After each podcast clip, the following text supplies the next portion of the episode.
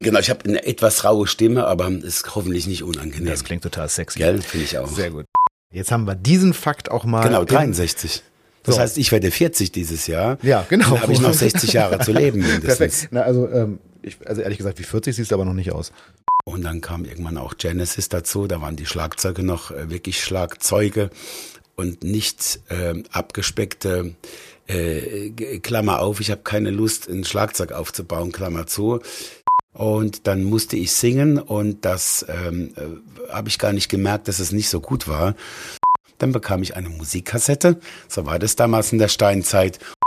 Die einzige Kritik, Kritik äh, war in, in der Weise, als dass ich nicht laut genug spielen würde. Du Sag ich, würdest nicht bitte? laut ja, genug spielen. und Glaub mir, ich habe richtige, da, da ging was, ja.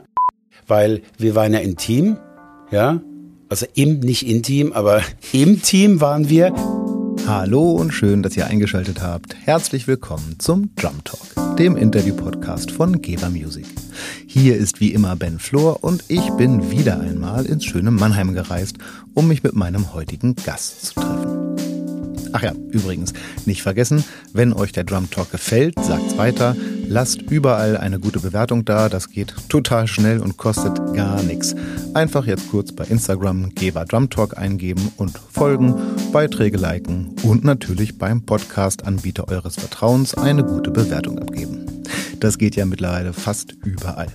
Schreibt mir Nachrichten, wünscht euch Gäste und Gästinnen. Alle Infos und Links dazu findet ihr auch in den Shownotes.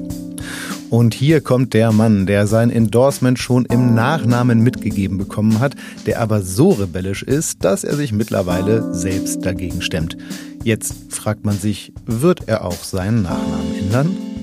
Er ist bekannt für seine langjährige Arbeit mit den Jazz Pistols, als Dozent an der Popakademie, als Drummer für diverse nationale und internationale Acts, als Coach und Motivator und für seine Liebe nicht nur zu den Drums, sondern auch zum Sport. Herzlich willkommen im Drum Talk. Thomas Louis Ludwig.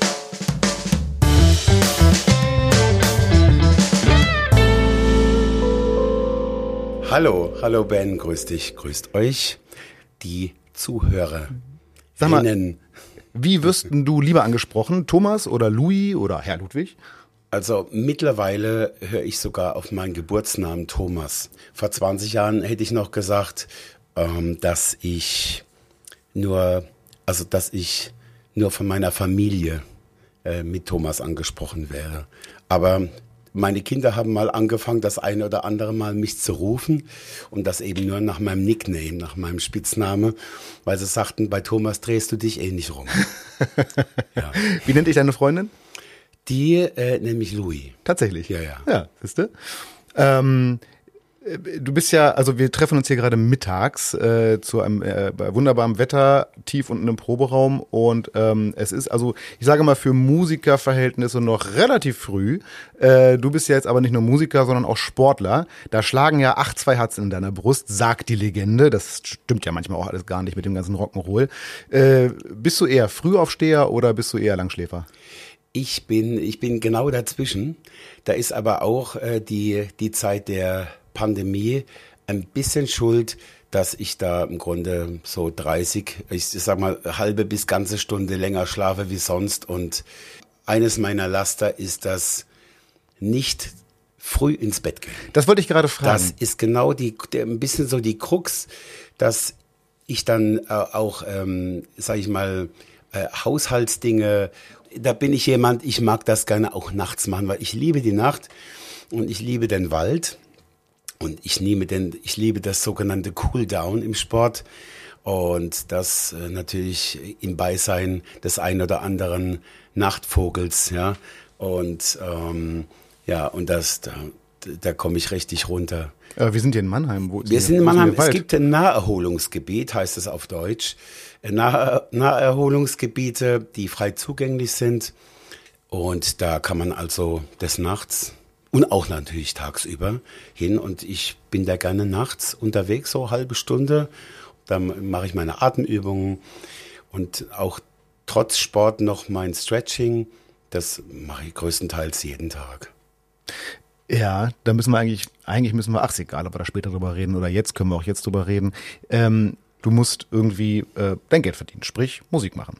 Du musst natürlich oder willst wahrscheinlich auch darüber hinaus noch ein bisschen sowas machen wie üben, proben, spielen halt.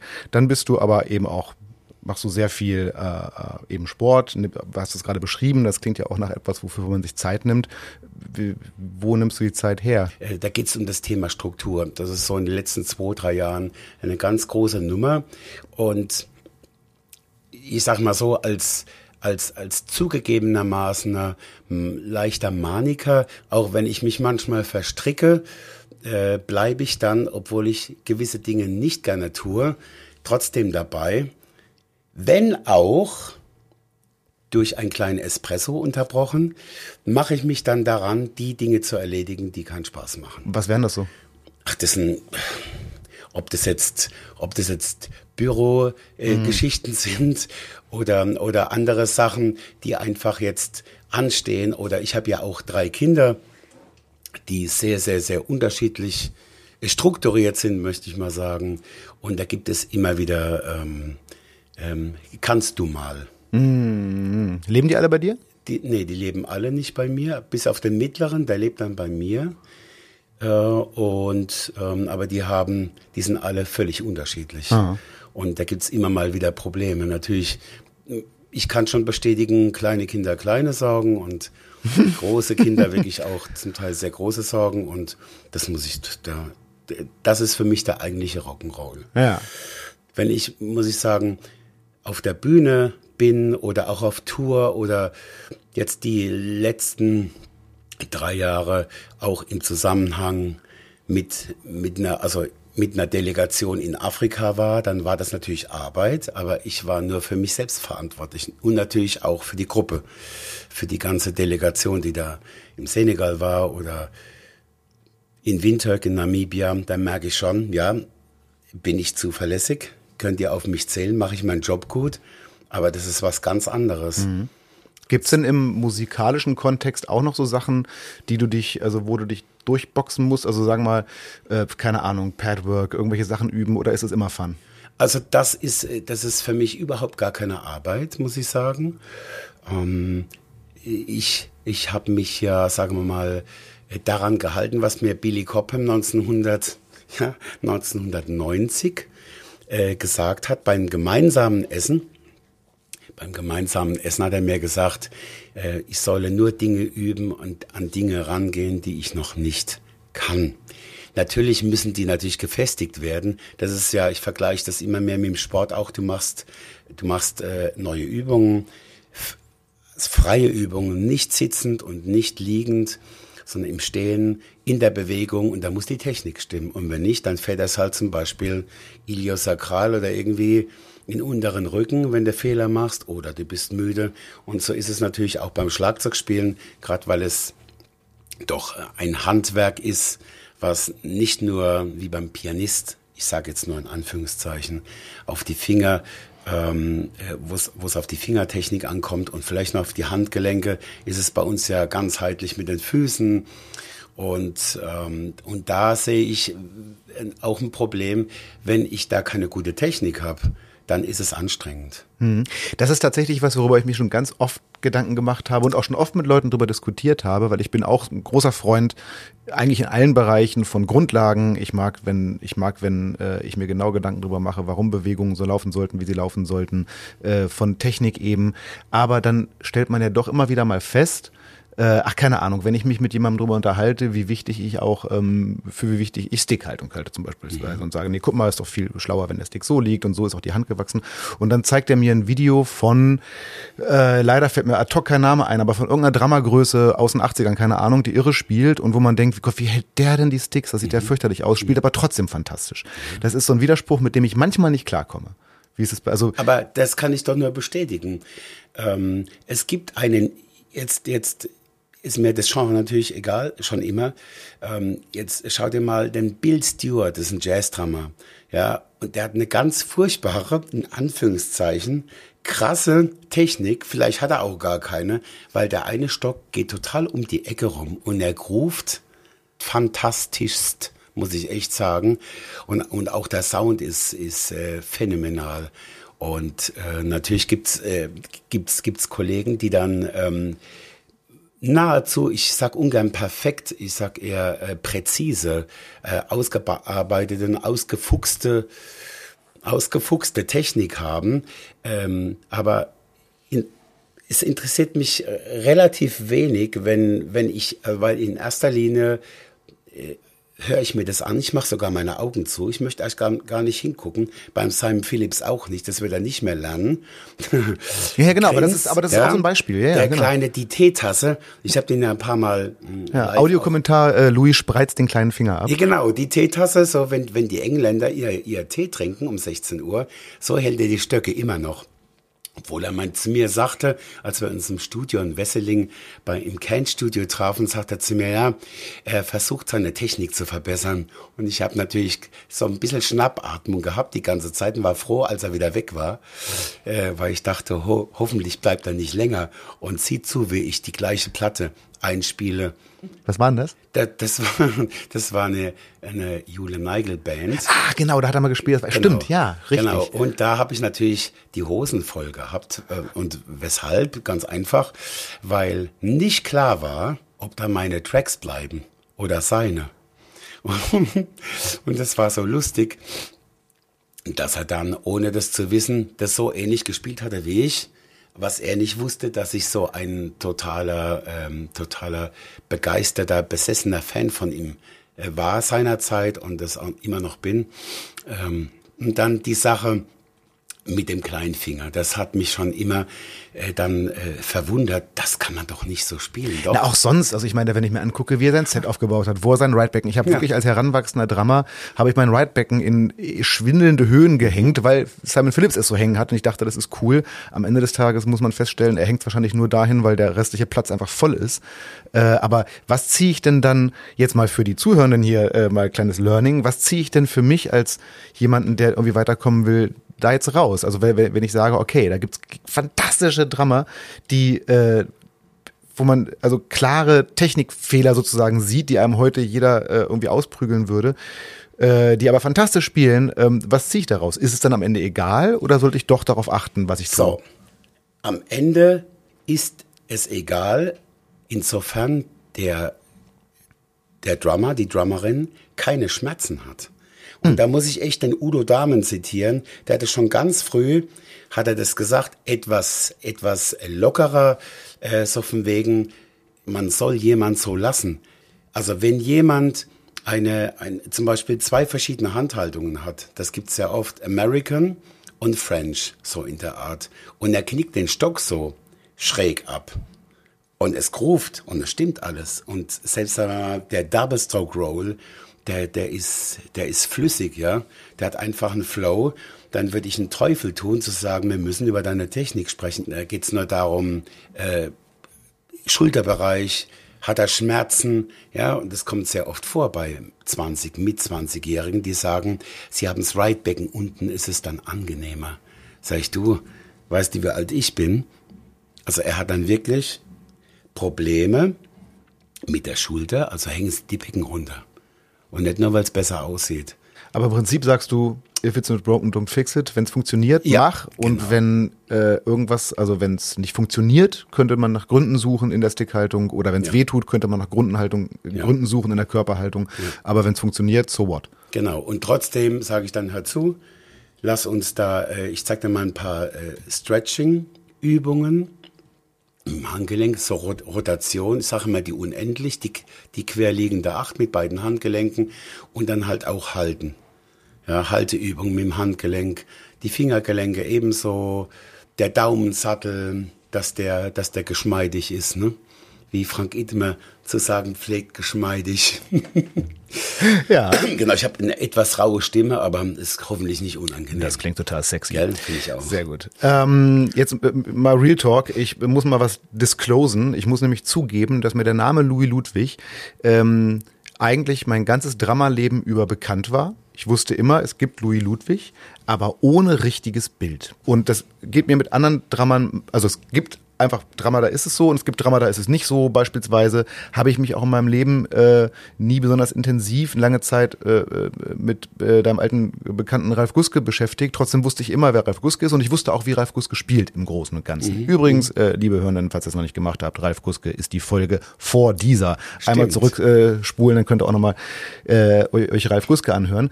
Ähm, Woran könnte das liegen? Warum habe ich dich nicht so präsent, wie ich dich eigentlich haben sollte? Weil nachdem ich das mal geändert habe und beispielsweise mir das Video angeschaut habe, das du neulich äh, an, deinem, an einem neuen DW-Set aufgenommen hast, oder als ich mir dann daraufhin andere Sachen auch von den Jazz Pestles angehört habe, dachte ich, ja, wieso, äh, Hammer, warum wusste ich das nicht? Woran liegt das? Das liegt daran, ja, das ist mal Eigenkritik, ganz klar, das liegt daran an der nicht vorhandenen Präsenz Präsenz äh, über Social Media. Mhm. Ja. Das liegt auch an der Band. Wir haben aber noch kein neues Material. Das heißt, auch da mal so ein Schnipsel rauszuhauen von der neuen CD, die jetzt dieses Jahr und meine Stimme, die ja. schon ganz äh, yeah. tief und rau.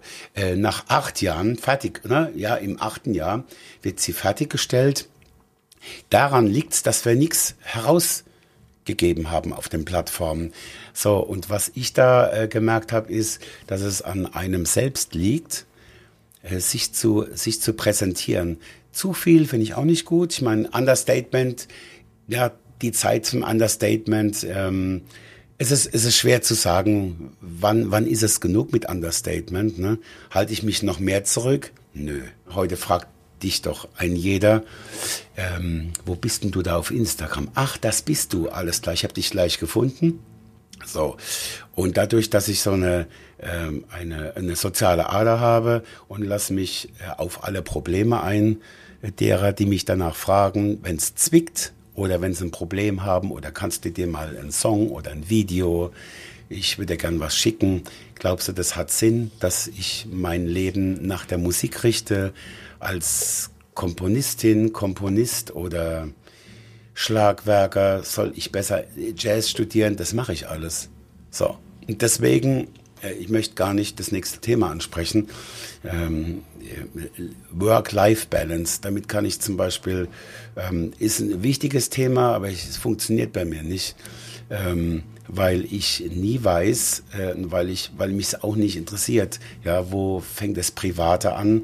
Also ich schotte mich nicht ab. Für mich ist das ganze Leben ist die Leidenschaft Musik und das geht ja auch ins Private über. Aber vielleicht ist das ja Work-Life-Balance. Äh, ja. Das nicht so, so klar ja, zu trennen. Das ist ja auch, genau, das ist mal mehr, mal weniger, aber selbst, selbst im Urlaub bin ich noch Musiker. Also mhm. das geht da gar nicht weg. Und nochmal kleiner Side-Fact, ihr lieben äh, Zuhörenden, vielleicht merkt ihr, wie gesagt, wir sitzen bei Louis im Proberaum und die Mannheimer Bands, die sind fleißig schon um, um die Mittagszeit. Wenn ihr also hier und da ein paar Grooves und Klänge hört, dann liegt es an den Nachbarn, die hier schon ein bisschen musizieren. Louis, ich würde gerne mal ein bisschen Basisarbeit machen, weil ähm, man erfährt, also ich habe versucht, Dinge über dich rauszukriegen, man erfährt so ein paar Sachen über deine, über deinen Werdegang, über deine Vita, ein paar nicht. Ich äh, würde gerne mal ein bisschen durch dein Leben gehen und mal gucken, was da eigentlich stimmt, was ich so rausgefunden habe und ein paar Lücken füllen, ja. die man nicht rausgefunden hat. Das heißt, wenn ich irgendwelchen Quatsch erzähle, gerne korrigieren.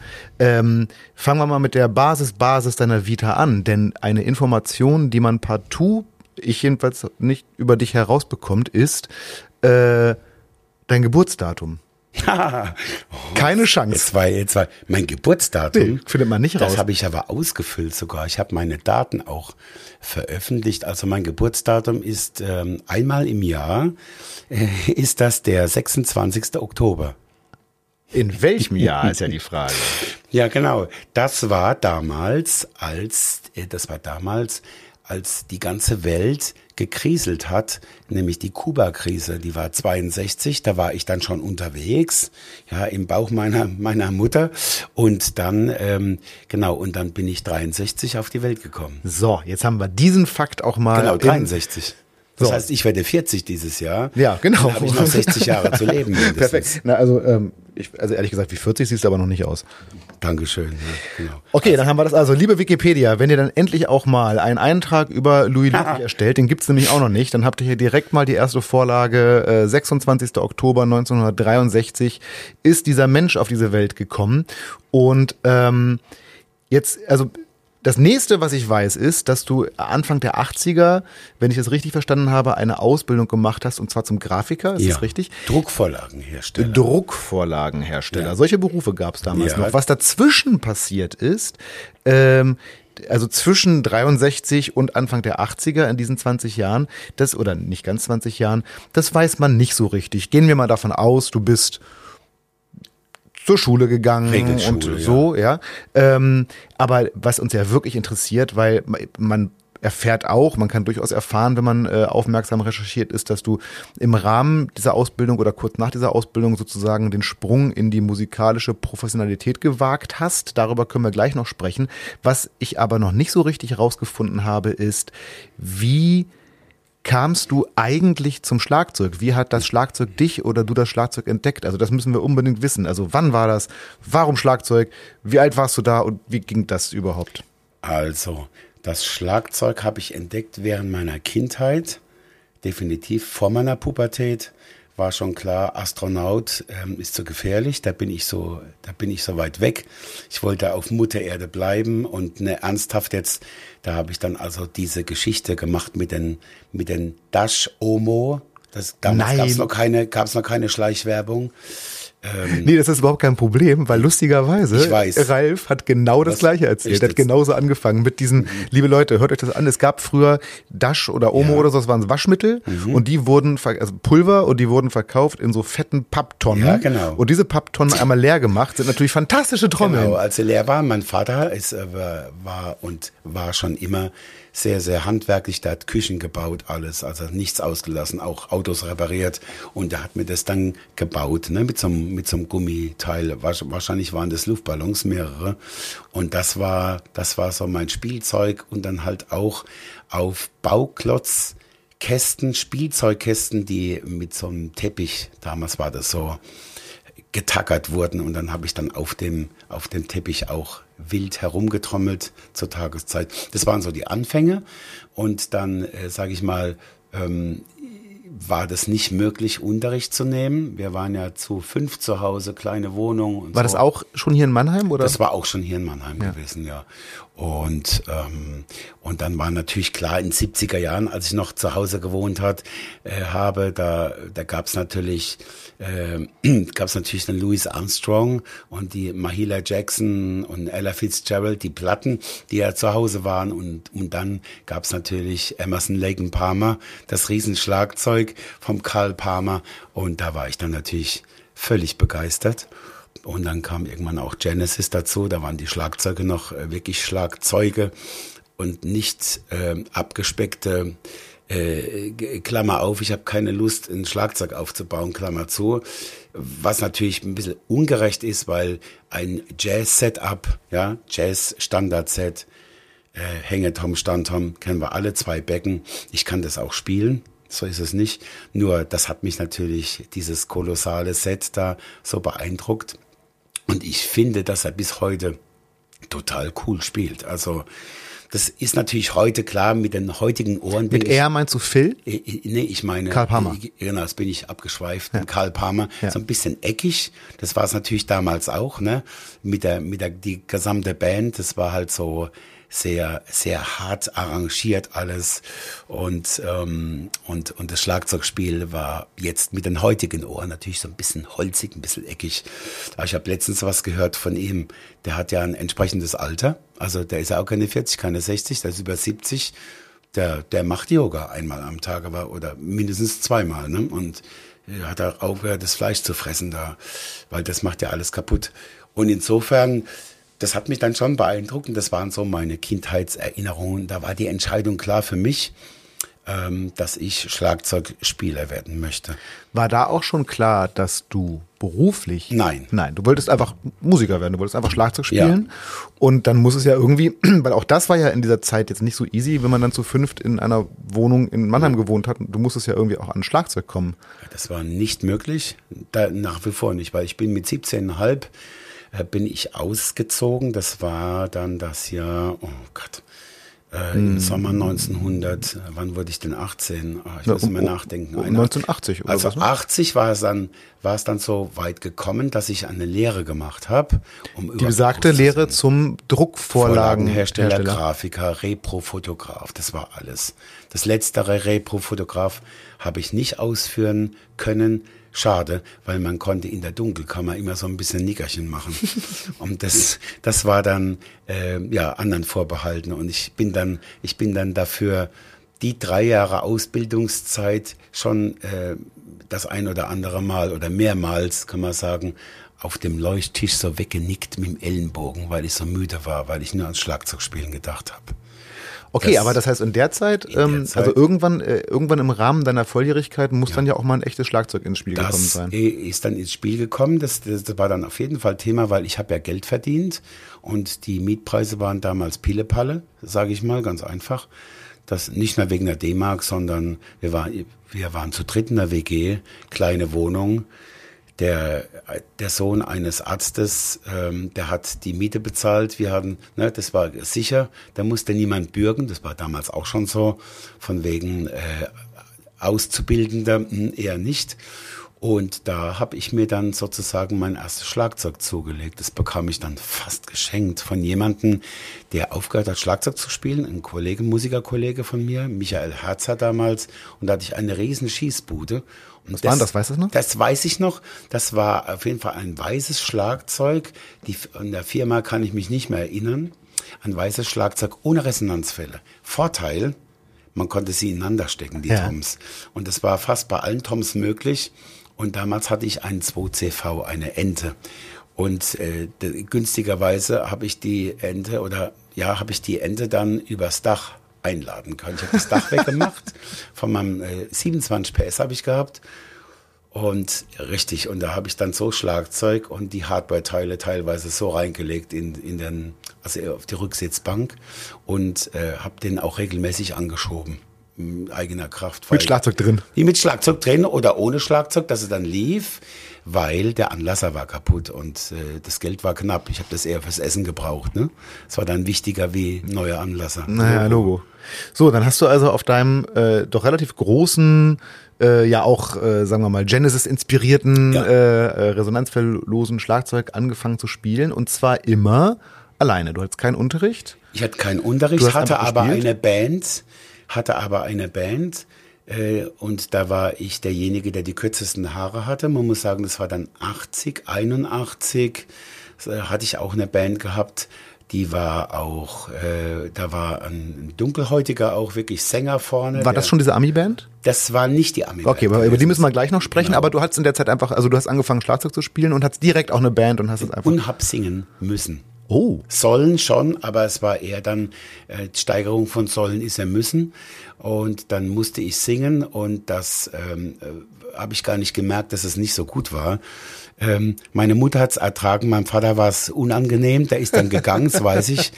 beim Gig? Ja, beim Gig ist er gegangen. Das habe ich äh, natürlich, hab ich, das habe ich dann äh, schon verübelt und äh, im Nachhinein habe ich es verstanden, weil ich habe ganz grauslich gesungen ja, so ein, äh, man kann sagen, so ein, ja, ähm, als, ja, ich habe auf jeden Fall dann versucht, mit Kopfstimme Chor zu singen, ja.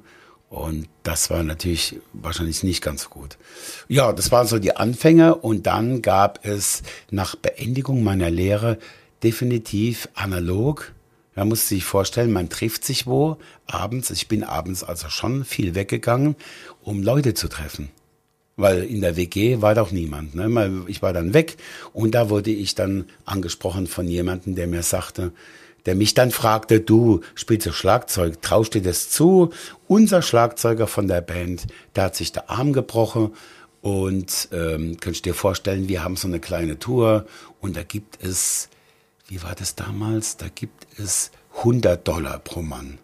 Ja so, uh, ich habe dann überlegt mal, das sind ja vier, vier Mark, ein Dollar, das sind ja 400 Mark. Ja, so da habe ich ja, äh, ich habe ja knapp mehr als das fünf oder 550 Mark im dritten Lehrjahr und das kann ich am Abend verdienen, habe ich sofort zugesagt, ohne die Songs zu kennen. Mhm. Ich habe dann gesagt, ja, mache ich, traue ich mir zu. Dann bekam ich eine Musikkassette, so war das damals in der Steinzeit, und da habe ich mir die Songs drauf geschafft. Da, da machst du jetzt gerade, also äh, quasi ein Fass nach dem anderen auf, weil da habe ich schon mit fünf Millionen Fragen sind gerade so plopp, plopp, plopp, plopp, plopp, plopp, plopp.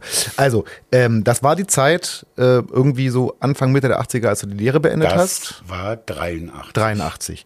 Äh, so, und jetzt bist du in diese Band gekommen und das war das war so eine Ami Club Band vielleicht Sunglasses. Sunglasses. Ja, very Song, very ja. cool. Vielleicht kannst du einmal ganz kurz erklären diese diese diese Ami Bands was was waren das?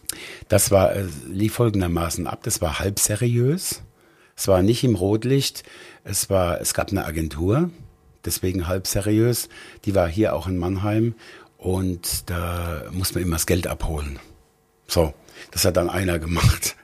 Wir hatten in den umliegenden amerikanischen Kasernen, äh, auch in Rammstein, da haben wir äh, sehr oft gespielt. In Heidelberg gibt's alles nicht mehr, die Patton Barracks. Wir haben in den in den in Spinelli hier in Mannheim auch gespielt, waren aber auch weiter weg unterwegs mit einem Bandauto mit Plattfedern. Das weiß ich noch sehr gut, weil es hat alles gekleppert. Die Kisten haben gekleppert, das ganze Auto war so unkomfortabel. Da lernst du dann wirklich äh, auf gut Deutsch die Arschbacken anzuspannen, ne? äh, weil den anderen haben immer die Hintern oder der Rücken wehgetan. So sind wir quasi in die ausschließlich Ami-Clubs gefahren und haben äh, immer nachdenken, nicht, dass ich die Wahrheit sag, ähm, vier Stunden freitags spielen müssen und wenn der Gig samstags war, hatten wir fünf Stunden gespielt. Fünfmal eine Dreiviertelstunde in den Ami-Clubs und zwar ohne Monitor. Wir hatten die ganze, die ganze PA mitgenommen, das war der Deal und hatten die so ein bisschen eingedreht, mehr war aber nicht und es war fünf Stunden wirklich harte Arbeit.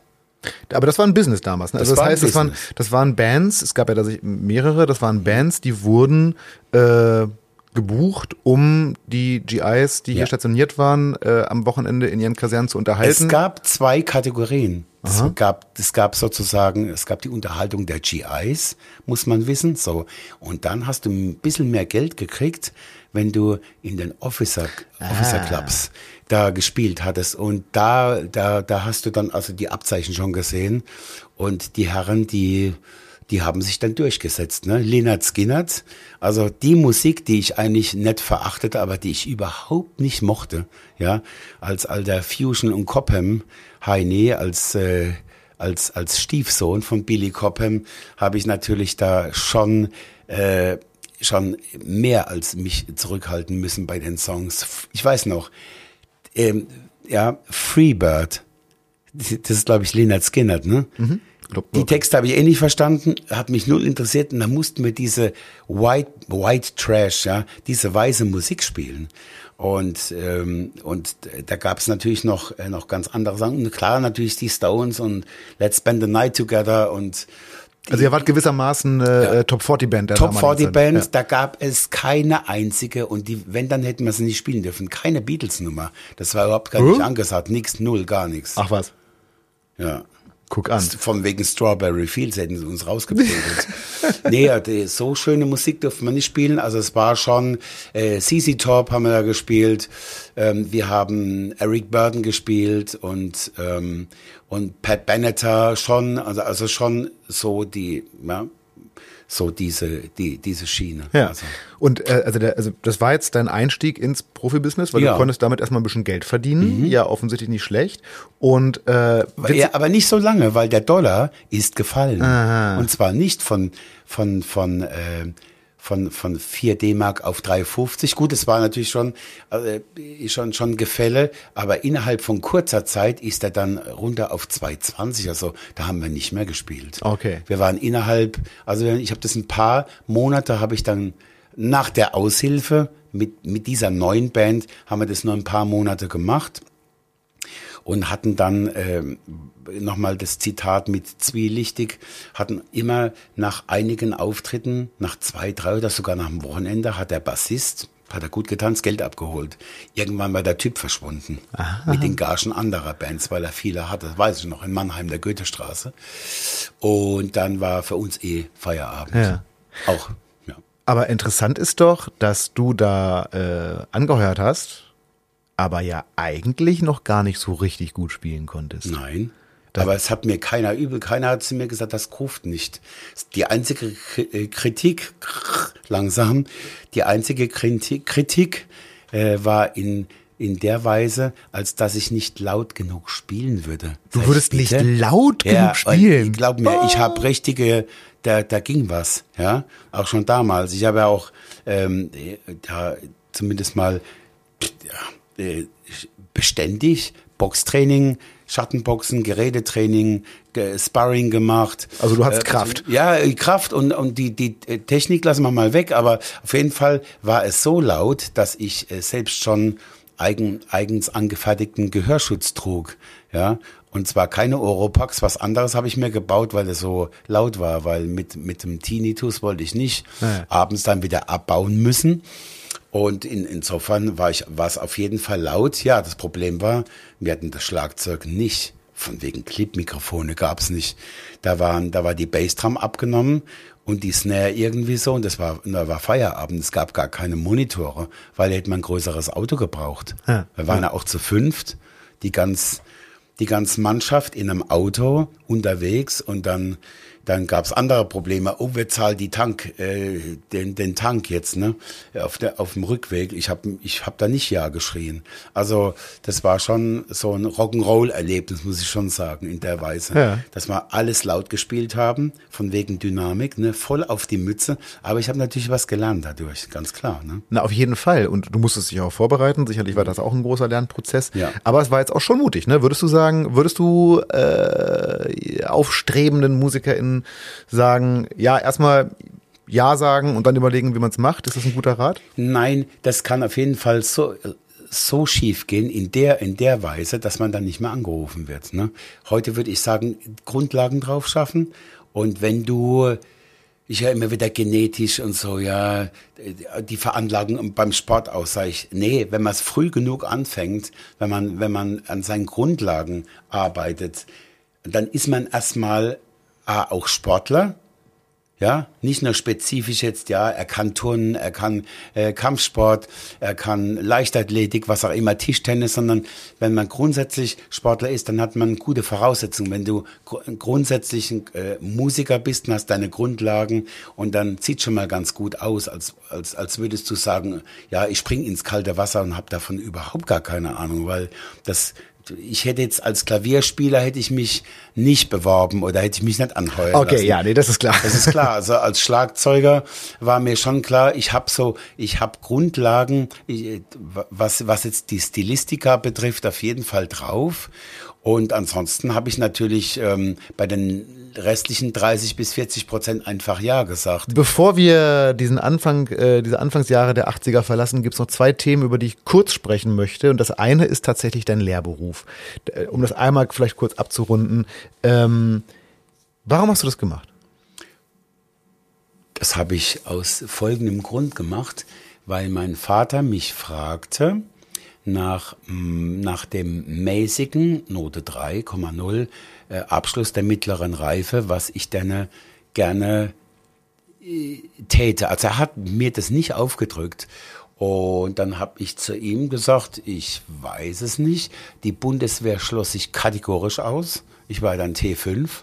So, also schauspielerische Leistung war auf jeden Fall äh, vorhanden bei mir. Nein, du hast es geschafft, dich ja, ausmustern zu lassen. Ja, ich ja, genau. Ich wollte eigentlich einen Sozialdienst. Ich wollte was tun für die Leute, die äh, Hilfe benötigen. Also das war mir ganz wichtig. Und dann war ich nicht T4, sondern war T5 gewesen. Ja, wurde ausgemustert. Du hast mich ja nach meinem Lehrberuf gefragt. Also den habe ich äh, dann auf jeden Fall, ich habe mich freiwillig entschieden, mhm. den Beruf zu machen. Und natürlich mein Vater war sehr gut vernetzt, hätte man damals nicht so gesagt. Also er kannte sehr viele Leute, weil er ja auch Handwerker war und hat ein eigenes Geschäft gehabt in äh, Gebäudereinigung. Mhm. Fassadenreinigung, Innenausbau, Reinigung, was weiß ich, alles Mögliche, ein Ein-Mann-Betrieb sozusagen. Und ähm, da hat er jemand angerufen und dann hat er mich gesehen. Und dann hatte ich eine Probezeit gehabt in den Sommerferien, direkt nach der Schule. Und da bekam ich sogar noch Geld, irgendwie 100 Mark irgendwie fürs Wochenende, drei, vier Tage. Und dann hat er zu meinem Vater gesagt, den nehme ich, den finde ich gut. Ja, und dann hatte ich dann von da an drei Jahre Ausbildung gehabt. Und die hast du auch abgeschlossen. Und die habe ich dann abgeschlossen. Das hat mir dann nicht gefallen. Äh, ganz einfach, ich konnte das ja vorher nicht einschätzen. Die Sitzerei, ich sitze doch so ungern. Ja, okay. Ja, Ja, jetzt bist du Schlagzeuger, toll. ja, ja aber ich, ich, ich, sitz, ich, ich sitze ja auch während dem, während dem Autofahren nicht. Ich mache immer, ich mache immer Gluteus, ne, auf, Ja. auf, auf gut Deutsch Arschbackentraining, weil das viele Sitzen ist einfach nicht gut. Wird ja auch nicht besser. Ne? Nee, nee, auf keinen Fall. Im, im, im Alter. Man, man wird ja auch nicht älter. Und aus dem Grund, weil ich mir das zum Prinzip gemacht habe, ähm, äh, trainiere ich ja auch beständig und nicht nur, wenn ich jetzt in den Fitnessclub gehe, um da mein, meine, mein Programm ab, abzu, ab, ja, zu, äh, ähm, Zu, abso zu absolvieren. zu absolvieren. Jetzt habe ich den Satz beenden können. Dankeschön. Ja, das heißt, ähm, das war die, mein, mein Lehrberuf, den habe ich abgeschlossen, äh, auch mit drei 3,0. Also es war alles nur so Ey. befriedigend. Du hast einen Gesellenbrief. So. Ja, genau. Und habe auch nicht viel krank, also krank gefeiert habe ich nie, weil habe ich nie verstanden. Ähm, schon früher fand ich es ungerecht, muss ich mal an der Stelle sagen, weil wir waren ja intim, ja. Also im, nicht intim, aber im Team waren wir. Und wenn einer gefehlt hatte, musste ich dem seine Arbeit machen. Und er war dann krank. Also wenn, dann war ich wirklich, habe ich einen starken Schnupfen gehabt und habe ich angerufen morgens. Und äh, dann hieß es dann auch, wenn der Chef schon da war, ja, dann bleib halt zu Haus. Ungünstig war schon immer der Freitag. Weil das, so, Das, das, roch, dann, das roch ein bisschen falsch. ja, ne? genau. Und dann habe ich, äh, was ich sofort gecheckt habe, zwar auch eine der wichtigsten Dinge, die ich in der Lehrzeit erlebt habe, nämlich wenn du nicht da bist, macht die Arbeit ein anderer, weil die muss ja fertig werden. Und das war, das hat mir, das hat mir viel gebracht, Teamgeist. Ja, also Teambuilding, so auf Deutsch, also die, die Teamförderung, das war klar, man, man ist quasi klar in der Firma angestellt, macht seine, macht seine Arbeit, oder ist in der Lehre, arbeitet schon mit am Tagesgeschäft. Und wenn du das nicht machst und äh, dich krank schreiben lässt und gehst zum Arzt und machst irgendwie Mimi, äh, es tut hinten und vorne weh, da gibt's und gab's damals noch ganz viele Ärzte, die das wohl gemacht haben. Und das fand ich dann, das habe ich nie unterstützt. Also ich habe kaum gefehlt. Cool. Es gibt noch ein anderes Thema aus der Zeit, ähm, über das ich kurz sprechen möchte. Äh, und zwar hattest du ja deinen Lebtag, wenn ich es richtig sehe, also gerade auch in der Zeit, du hattest, du hast Schlagzeug nicht studiert, du hattest keinen Lehrer, du hattest keinen Unterricht, du hast es selber gemacht. Aber es gibt dann doch einen Namen, der mal auftaucht. Und zwar gibt es den ähm, äh, Mannheimer, ich würde sagen, Jazzdrummer äh, Walter Helbig. Genannt, ja, genannt Kippe. Stimmt, genau. So, und nach Ja. deiner eigenen Aussage war der, was das Schlagzeugspiel angeht, er war nicht dein Lehrer, aber so eine Art Mentor. Also hat dir ein paar Dinge, ein paar Tipps gegeben, Ja. ein paar Bücher empfohlen, Ja. ein paar so, ähm, äh, die dich nach deiner eigenen Aussage auf den richtigen Weg gebracht haben. Äh, wie kam das zustande? Wie hast du den Wie hast du das rausgekriegt? Das sag ich Also, nicht. das finde ich ja total cool, weil ähm, der Walter Helbig, der wurde mir ja vom ähm, äh, auch vorgestellt und ähm, von, von einem Kollege äh, vorgestellt, der mir sagte, das sei ein ganz toller Schlagzeuger, was ja auch stimmt, ein Jazz-Schlagzeuger, den guckst du dir mal an, ja. Äh, und dann überlegst du dir, ob du noch Schlagzeuger werden willst. Oh. Und da bin ich so eine Kneipe rein, da gab's ganz viel Rauch. Und zwar kein Nebel, sondern Zigarettenrauch. Da bin ich da rein und dann hat der gespielt. Und ich so, boah, ich war total geflasht. Ein ganz kleiner Mann, Eishockeyspieler, sehr sportlich auch. Und ich trinke einmal einen Schluck Wasser. Hm. Hm. Und das fand ich natürlich sehr beeindruckend. Und der, den habe ich kennengelernt, weil der hier in den Räumen äh, auch ähm, äh, zugegen war. Der Walter Helbig, der Kippe, der hat auch geraucht. Das hat mir vielleicht nicht so gefallen. Geht mich ja auch nichts an. Von dem habe ich mir was sagen lassen. Der kam dann das ein oder andere Mal rein. Darf ich dir was sagen? Hör mal, was hast denn du für Literatur? Ich so, äh, ich spiele einfach du. Ich gebe da mal was. Wenn du das machst, das hat der und der auch gemacht. Ich so, Obacht. Das merke ich mir. Darf ich raten? Also ich, mindestens Stick Control war dabei. Mindestens Stick Control und Noten soll ich lernen, die, äh, die Ted Reed Syncopation. Aha. Und das habe ich gemacht. Dann hat er mir gesagt, wenn du fit bist, ich habe natürlich sofort genickt, ohne zu überlegen. So, das ist heute ein bisschen anders. So, pass auf, wenn du fit bist, dann darfst du gleich das erste Solo, also das Exercise One, wo man nicht alle Phrasen viermal wiederholen muss oder soll. Da habe ich dann die, oder wie es heißt, Studio, Study One, dass ich das übe mit allen Gliedmaßen. Rechte Hand, linke Hand, Bassdrum, mit der Hi-Hat. So. Und das, das hat er mir quasi geschenkt. Die Schule habe ich heute noch von ihm, wo ich das ein oder andere Mal was rausziehe, ne? auch zum Unterrichten und die immer wieder auch auftaucht, auch bei Antonio Sanchez auf seinen Workshops. Man, man kann mit der Schule immer noch arbeiten. Kollegen von mir haben das ganz, ganz lang gemacht. Ich kann mich dran erinnern, René Kremers, wunderbarer, auch so ein Hero, der schon früh seiner Zeit weit voraus war. Der hat ganz, ganz viel mit dieser Schule auch gearbeitet, wo ich dachte, was will man da großartig noch rausziehen. Ne? Also das war eine ganz wichtige Schule, bevor dann, ja, ganz wichtig für mich, Zitat, der Gary Jaffe kam mit seinen vier Patterns und das hat dann richtig geboostet, Neudeutsch. Ne? Das hat dann bei mir ganz viel bewegt, insbesondere zwei Schulen. Ähm, die, äh, die Time Function, wo es um die Bassdrum Combinations äh, geht und das allergrößte Thema dann seinerzeit in den 80ern, Linear Phrasing, Linear Drumming und dann die Rhythm and Meters mit den mit den krummen Takten. Ja, die hast du sicherlich sehr ja, ja, genau. Und das war dann irgendwie, hä, was soll das denn? Wie soll das denn gehen? Und das war dann auch das Selbststudium, muss ich schon sagen. Ja. Also ich äh, liebe Zuhörende, falls ihr gerade nicht genau wisst, wovon Louis gerade redet, er redet gerade von Schlagzeugbüchern. Das müsst ihr euch vorstellen, wie, das ist ein bisschen wie ein YouTube-Channel aber auf Papier. Zum und man, Anfassen. Und man kann zwar kommentieren, aber das lesen andere nicht, weil man muss es mit der Hand reinschreiben. Genau.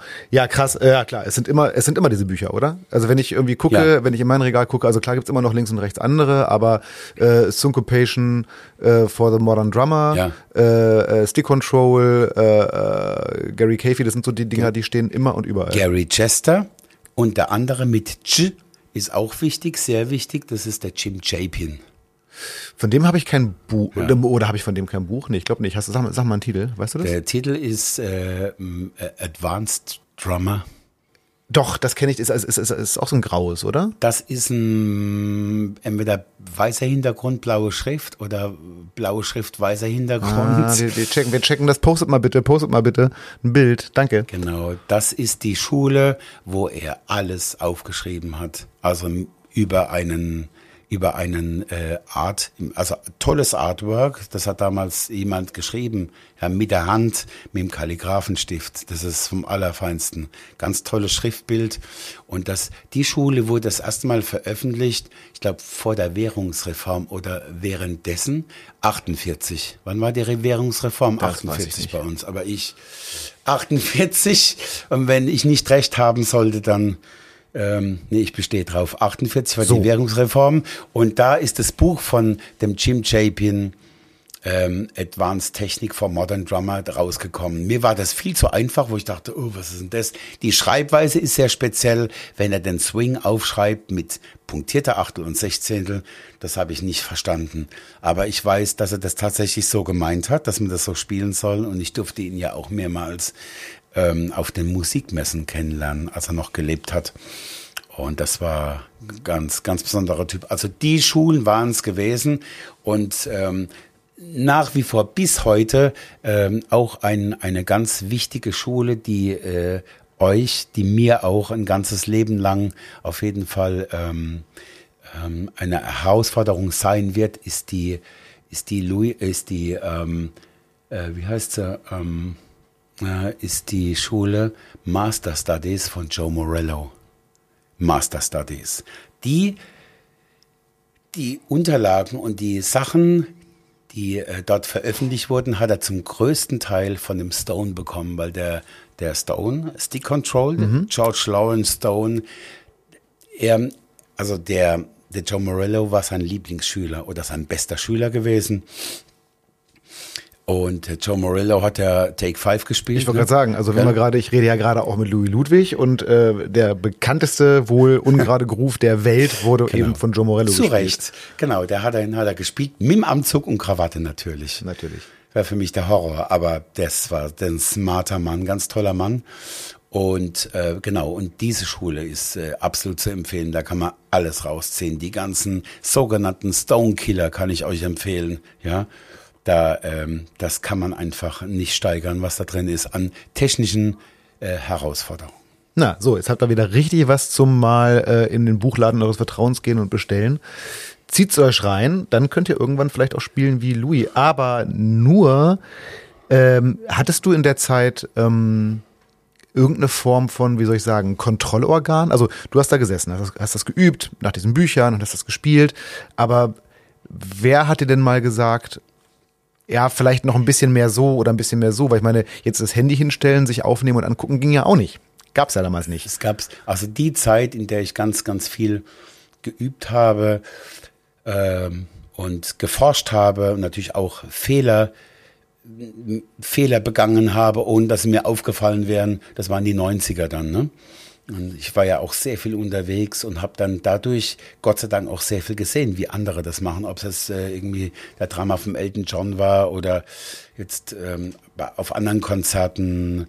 Ähm, äh, bei David Sanborn hat damals der Dennis Chambers gespielt. Dann war bei mir natürlich, äh, da habe ich die Welt nicht mehr verstanden. Wie kann man so Schlagzeug spielen? Ja.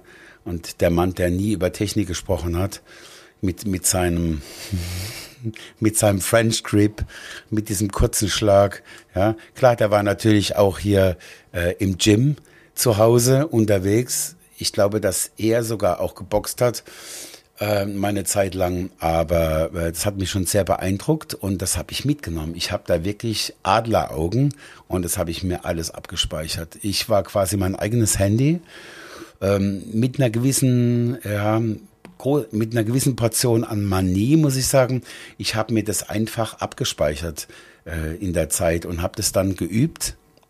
In, also für mich war wichtig der Ausdruck, klar natürlich auch das Musikgenre, das habe ich mir dann schon ähm, natürlich auch äh, zugelegt. Die CDs hatte ich mir gekauft, habe hab ganz äh, zu ganz viel Musik gespielt. Das ist das Einzige. Also das, was mich am weitesten gebracht hat, war auf jeden Fall in erster Linie zu Musik spielen. Das kann ich nur jedem empfehlen. Einfach Playlongs. Gut, heute haben wir überall Playlongs, also drumless, schlagzeuglose Musikkomposition, aber ich kann nur empfehlen, erstmal mit dem Schlagzeug mitzuspielen immer. Und dann eben das, so wie ein Maler oder ein Künstler, der, der ist erst bei Picasso, dann ist er bei Monet und dann ist er vielleicht bei Lion Feininger und beim, bei der kubistischen Malerei und dann ist er wieder äh, beim, beim Impressionismus und dann wird's langweilig, klar, dann ist er, dann, dann, dann malt er irgendwas von Otto Dix, was Expressionistisches und dann findet er seinen eigenen Stil. Und so habe ich das im Grunde auch gemacht. Und natürlich, ich habe Beatles Nummer nachgespielt, wo ich gemerkt habe, oh, der Takt oder der Teil ist kürzer wie der andere und da ist ein Dreier drin bei Strawberry Fields und und so habe ich gelernt durch Spielen mit den Originals, sagt man heutzutage, mit den Originalsongs. Ähm, wir kommen mal in etwas äh, modernere oder in etwas äh, aktuellere Gefilde. Ähm, wir müssen natürlich auch noch mal über deinen Hauptakt, äh, die Jazz Pistols, reden, wobei das wahrscheinlich das Thema ist, was man über dich noch am besten herausfindet. Aber neben denen stehen ja auch noch ein paar andere große Namen in deiner Vita. Und bevor ich auf bevor wir nochmal auf irgendwelche Namen vielleicht näher eingehen, will ich mal bei einer Sache nachhaken. Und zwar findet man, äh, man findet äh, eine Doz Dozentenbeschreibung von dir auf der Seite der Popakademie Mannheim, logischerweise. Da bist du seit Ewigkeiten, seit Beginn, von mhm. Beginn an Dozent. Darüber sprechen wir auch noch. Da steht aber ein interessanter Satz drin. Und zwar steht da drin, nach ersten, ich zitiere, nach ersten Clubauftritten war er Mitbegründer einer bekannten deutschen Band, mit der er bis 2004 auf großen Bühnen stand und sechs Alben einspielte. Welche? Waren das sechs, das wären sieben Alben gewesen. Da steht sechs. Mhm. Welche bekannte deutsche Band? Ja, das war damals die Band äh, mit der Julia Neigel. Jetzt nennt sie sich Julia. Mhm. Genau, hat sich umbenannt. Ja, das war eine tolle Zeit gewesen. Also ich war mit vier, ich war mit Band Gründer. 86 war das, glaube ich.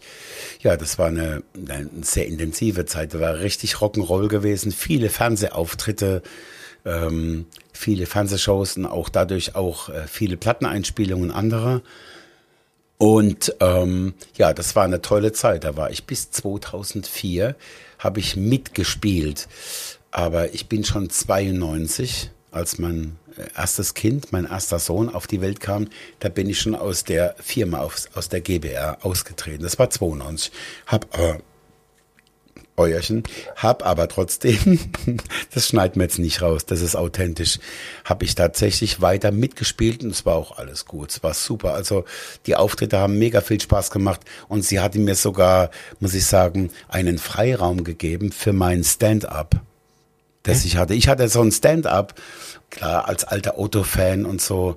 Ähm, habe ich dann das ein oder andere mir zusammengereimt und dann war ich vorne an der Bühne fünf bis zehn Minuten. Das habe ich mir eine ganze Zeit lang gemacht. Das hat sie also auch schon unterstützt. Also auf der Bühne war, war alles wirklich allergrößtenteils äh, super, also musikalisch.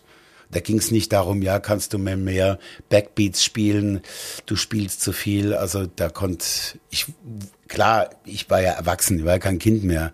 Ich wusste schon, äh, wann ich das ein oder andere besser lasse. Ja, es ging ja nicht nur um mich, sondern es ging ja um die Musik, um die Stücke. Wir hatten äh, Konzerte oder auch große Rock over Germany ähm, Tourneen gehabt mit Elton John, mit, mit, ähm, mit Rod Stewart zusammen oder auch mit Dream Theater damals, mit Mike Portner, das war richtig Hammer. Mein lieber Schwan, ey. Der ist immer, wenn du die, die alten Alben anhörst, das ist echt sensationell, wie der getrommelt hat. Ja, und da war viel geboten an, viel Erfahrung gewonnen worden, auch mit, mit, mit Herbert zusammen oder viel mit Maffei auf Tour, also auf den, auf den Festivals der hat da so einen Narren an ihr gefressen und hat sie da unterstützt. Ja, dann hatten wir natürlich entsprechende Auftritte, die, die vor großem Publikum stattfanden. Und das war für mich natürlich auch gut. Ne? Dann lernst du auch anders zu spielen auf großen Bühnen. Ja, das ist wirklich so. Ne? Und vor allen Dingen nicht lauter. Das, was ich hab lernen müssen, große Bühne, nee, nicht noch lauter und verkrampfen beim Soundcheck entspannt bleiben. Da brauchst du dann wirklich 30 Prozent Reserve, ja. Also, ich muss jetzt keine Parallelen ziehen zum Kampfsport oder zum Leistungssport. Äh, das wäre ein bisschen unverhältnismäßig, aber gerade auf großen Bühnen musst du tiefenentspannt sein. Das ist was ganz anderes. Hust. Was ganz anderes im Club wenn du da bist, da hast du, da hast du einfach, merkst du, da ist kein Headroom mehr, das ist laut, fertig, Feierabend. Das ist viel einfacher zu spielen, wie auf der großen Bühne oder jetzt mit Jazz Pistols auch auf, in, im Freien, ja. Eine Riesenanlage, ganz viele Leute, äh, vor dir ein Jazz-Act und äh, wir Top-Act und dann muss das Adrenalin, ja, das muss ja auch unter Kontrolle musst du behalten, weil du kannst da nicht nur prügeln, mhm. weil äh, wo bleibt die Dynamik dabei? Und das ist, das ist eine Sache der Spielerfahrung. Das musste ich erstmal lernen. Es gibt noch eine ganze Menge andere große Namen in deiner Vita. Äh, äh, ein kleiner Side-Fact, äh, unter anderem stehen da Namen wie, da musste ich ein bisschen lächeln, da stehen Namen wie Söhne Mannheims, Xavier Naidoo, Chaka Khan und da habe ich gedacht, das ist ja praktisch, da muss ich ja mein Skript teilweise gar nicht ändern, das kann ich alles von Ralf noch so stehen lassen. Der Ralf, der, der war ja wirklich festes Bandmitglied. Ja. Also der hat ja ähm, äh, wirklich fest mit Söhnemannheims gespielt und ich partizipierte nur davon, äh, dass er nicht konnte bei ein paar Gigs ja, also deshalb, weil er da nicht konnte, ähm, wurde ich dann gefragt, was ja. sehr undankbar war. Du spielst äh, mit einer Band keine Coverstücke, sondern Originals, musst du dir drauf schaffen für, ich weiß noch, C-Beat Hannover. Ja, 20 Songs. Ja, super. Wenn du die nicht gewohnt bist, natürlich sage ich ja, aber ich habe so viel Arbeit gehabt damit und dann sind wir auch noch bei, bei beim Set 2, ich weiß nicht, der Michael Herberger, der jetzt ja in der Mannheimer Popakademie die Geschäfte und der Nachfolger ist von Hubert Wandio, der hat mir damals geholfen, als die Zettel auf dem Boden lagen, mm. weil es windig war, Open Air. So, super. super, oder? Ja, die Klammer habe ich nicht gehabt in meinem Notenständer. Und er hieß es, guckst mich an, ich bring dich durch, das kriege mal hin, ähm, mach dich locker. So, tja, Und natürlich, ne, also so Sachen habe ich schon gemacht. Ich glaube, das waren drei Auftritte gewesen, bis es dann hieß, es gibt keinen, es gibt keinen Sub bei den Söhnen damals, ne, Anfang der 2000er, 2003. 2004, was auch die richtige Entscheidung war, weil das kannst du nicht sagen, ja, spielt ein anderes. In jeder anderen, sage ich mal, auch wenn es High-Class-Coverband ist, ist das völlig egal, da bist du austauschbar. Ist auch gut so, weil da geht's um nichts. Ja, da kann man dann äh, entsprechend der Qualität der Musiker untereinander austauschen. Aber bei eigenen Sachen bin ich der Meinung, gibt's eine Besetzung und das ist auch prägend für das Ganze, für die Präsentation, für die Band. Da kannst du nicht sagen, das spielt ein anderer mit. Ne? Mhm. Ja, äh, apropos Bandbesetzung, es gibt einen auch sehr bekannten Act, auf den muss ich auch noch mal kurz eingehen. Das hat mich echt Recherchearbeit gekostet. Und zwar, pass auf, äh, Anfang diesen Jahres äh, musste äh, die Musiklandschaft leider einen sehr mhm. heftigen Verlust hinnehmen, mhm. muss man sagen. Äh, da ist ähm, Jeff Beck verstorben. Ja, genau. Im, ich glaube, am 10. Januar, wenn mich nicht mhm. alles täuscht. Und anlässlich äh, seines Todes hast du ein Foto gepostet. Mhm. Und zwar ein Foto, auf dem du mit Jeff Beck zu sehen bist. Mhm. Und ich habe echt gesucht, wo dieses Foto herkommt. Ich habe es aber gefunden. Ich habe es mir auch angeguckt. Und zwar ist es ein Foto, das entstanden ist bei einem äh, Auftritt von Jeff Beck zusammen mit Joss Stone 2010 10. bei Wetten Das.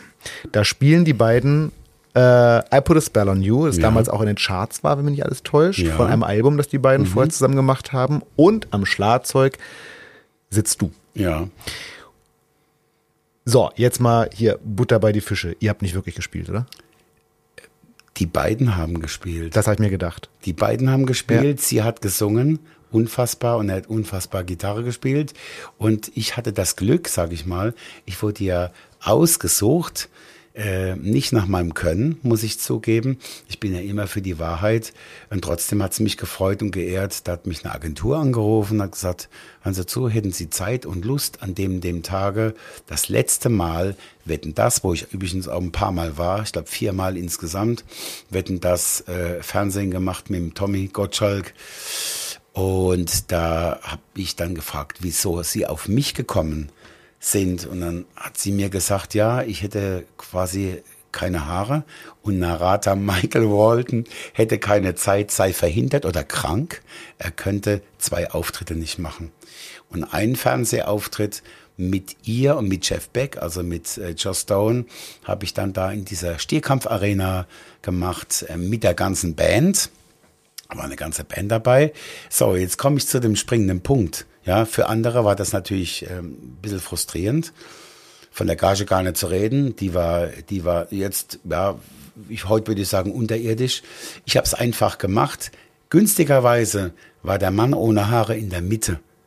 Rechts oder links, ich weiß nicht mehr, war Jeff Beck und gegenüber Joe Stone. So, auch wenn sie gewechselt haben, waren sie nie hintereinander. Das heißt, der Mann am Schlagzeug, der Dicke, die ganze Zeit ständig im Bild. In, ständig im Bild. Weißt du, was da los war auf Facebook? Ey. Der, naja, ist, also, das, ne? ich meine, ja, genau. man richtig dann, viele gesehen. Da hat mir einer gesagt, du musst das jetzt posten. Geh ich auf die ZDF-Seite, dann habe ich das gemacht, dann ist das Ding übergelaufen. Ich war ständig oben äh, in, im Feed, hat man damals nicht gesagt, bei Facebook. Und das war natürlich klar, ne? Also dann der Einkauf dann bei Edeka oder sonst wo, ich habe sie im Fernsehen gesehen, weil früher, also selbst früher, vor 13 Jahren hat man noch Fernsehen geguckt, was man heute nicht mehr macht. Also Mann, Frau schon, nur ich würde sagen, Ü70 guckt man noch Fernsehen. Ich mache sowas nicht mehr. Und ähm, heute ist es natürlich auf Social Media überall, wäre das präsent. Haben wir das Geheimnis auch geklärt, was ja. gar nicht so geheim ist. Es gibt tatsächlich ein riesengroßes Thema in deinem Leben, äh, in deinem musikalischen Leben, über das wir hier ehrlich gesagt gar nicht so wahnsinnig viel sprechen müssen, weil darüber erfährt man ansonsten wahnsinnig viel. Und das sind tatsächlich die Jazz Pistols. Wenn man etwas aus deinem musikalischen Schaffen erfährt, äh, dann über die Jazz Pistols. Aber natürlich müssen wir trotzdem kurz drüber sprechen. Also für diejenigen, die aus irgendwelchen aus irgendwelchen sehr merkwürdigen Gründen nicht wissen sollten, wer oder was die Jazz Pistols sind. Das Trio, die Jazz Pistols, besteht eben aus Louis am Schlagzeug, dem Gitarristen Ivan Schäfer und Christoph Viktor Kaiser am Bass. Und zwar schon seit roundabout 28 Jahren. Seit 1995. 95, ne? Meine Zeitgleich haben sich die Söhne Mannheims ge gegründet. Es war 95. Ah, beide, okay, das waren auch ja, 95. es war auch 95, genau. Da hatten wir uns gegründet mit der Band. Das war zeitgleich. Und ähm, ja, das ging mit den Jazz Pistols wirklich mit, äh, mit der ersten CD-Produktion ging es wirklich gut voran, sehr gut voran. Und wir hatten zwei, drei Preise gewonnen und Ende der 90er wurden wir nominiert für die erste Afrika-Tour übers Goethe-Institut. Genau, da habt ihr wahnsinnig viel gemacht. Und ihr ja. seid, äh, also ich würde sagen, wenn nicht durch die ganze Welt, dann mindestens durch drei Viertel. Also ihr habt wahnsinnig, also ihr seid durch ja. Afrika getourt, ihr seid auch wahnsinnig viel im Ostblock getourt. Ja, ihr seid, richtig. Äh, habt wahnsinnig viel äh, auch außerhalb Deutschlands gespielt. Ja. Die entscheidende Frage, die man zum Thema Jazz Pistols hier und jetzt stellen muss, ist, Louis, wann kommt die neue Platte? So, Ihr habt, wir, ich glaube, die letzte 2010 Ja, oder? das ist, äh, nee, das war etwas später.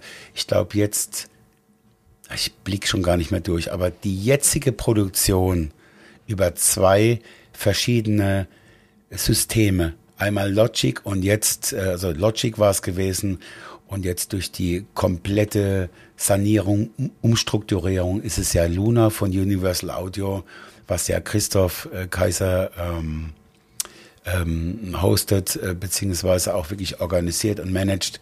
Und da haben wir jetzt die letzten sieben Jahre fast alles zusammen. Es fehlt noch ein Musiktitel, es fehlt noch ein Song. Und dann haben wir, dann sind wir fertig, sozusagen damit. Dann soll das dieses Jahr ganz wichtig, dieses Jahr 2023 wird es auf den Kanälen veröffentlicht. Das ist die entscheidende so, Frage. Wie man das macht, eine Nummer wird es geben, die ist dann for free, äh, zumindest mal ein Teaser und dann ähm, sind wir uns schon einig darüber, dass wir ähm, das als CD auch rausbringen, haptisch. Und äh, was noch nicht ganz geklärt ist, das hätte ich gerne, äh, aber das müssen die anderen noch entscheiden. Ich hätte gerne auch Vinyl. Ah, das wäre schön.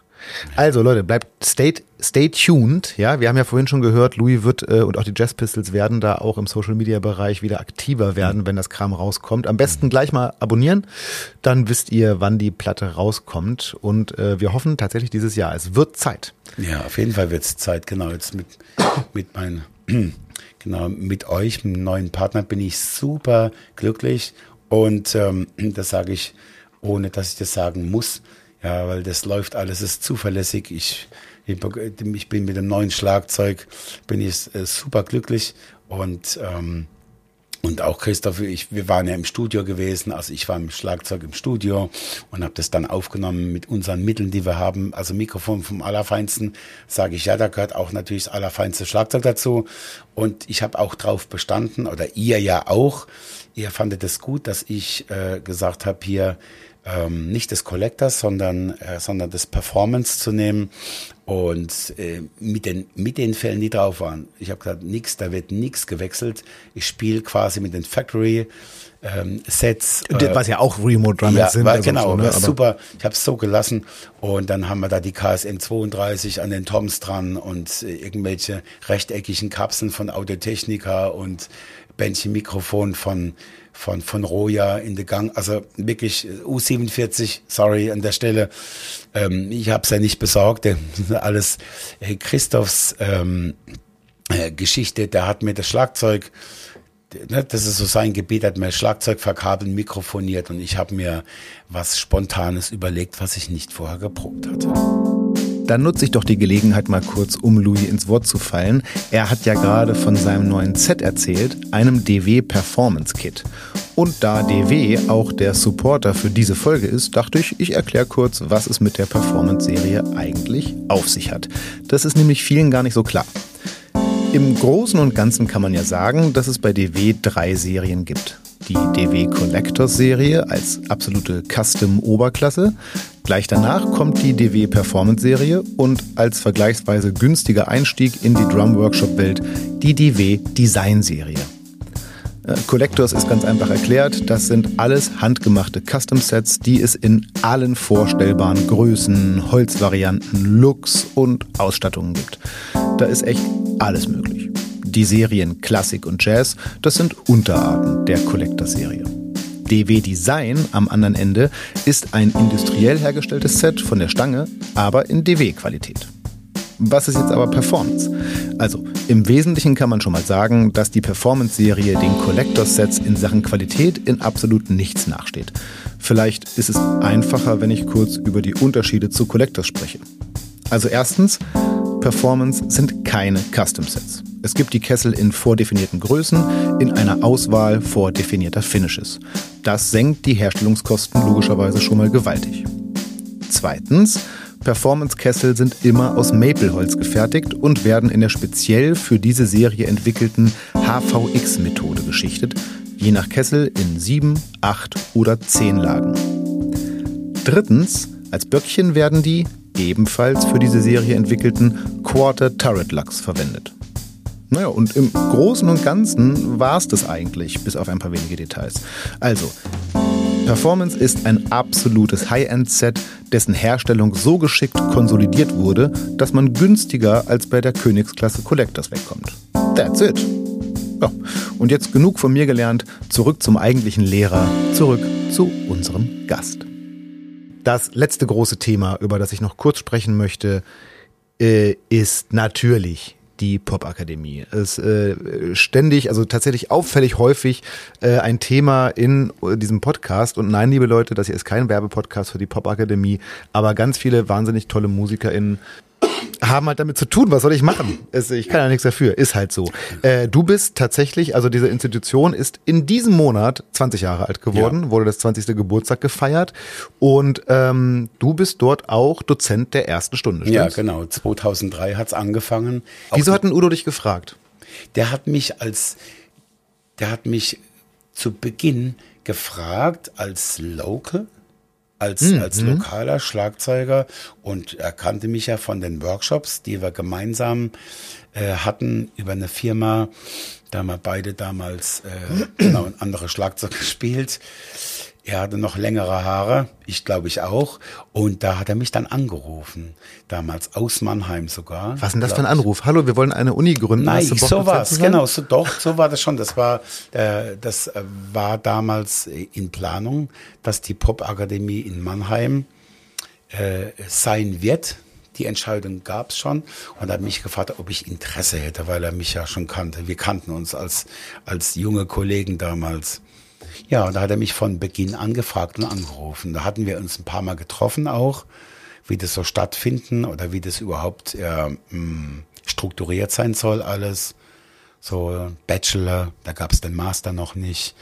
Ja, und wie viel, wie viel Studiengänge und überhaupt und für welchen Studiengang, ja, für welches, Sem für welches Semester ich denn zuständig sei und so weiter und so fort das war schon, war schon so klar. Und dann habe ich mir Gedanken gemacht, was unterrichte ich mit denen überhaupt, was unterrichte ich diejenigen überhaupt, äh, wie gut sind die, ne? Und da war alles völlig unbekannt, ne? Und das war schon sehr, das war auf jeden Fall spannend. Das ist die, die, die eine passende Bezeichnung dafür, wenn du das erste Mal äh, die erste, die erste Generation kommt, der allererste Jahrgang 2003, was glaube ich Oktober äh, September fängt der Studiengang an und dann gab es diese, gab's diese ähm, ich glaube auch diese Laudatio schon äh, von ihm und äh, das war schon der Hammer. Und da gab es dann noch einen Partner, war nicht allein in der Geschäftsführung und das war schon alles das erste Mal total, immer total entspannt, cool und wie gesagt strukturiert und die ganze Mannschaft war schon größtenteils zusammen.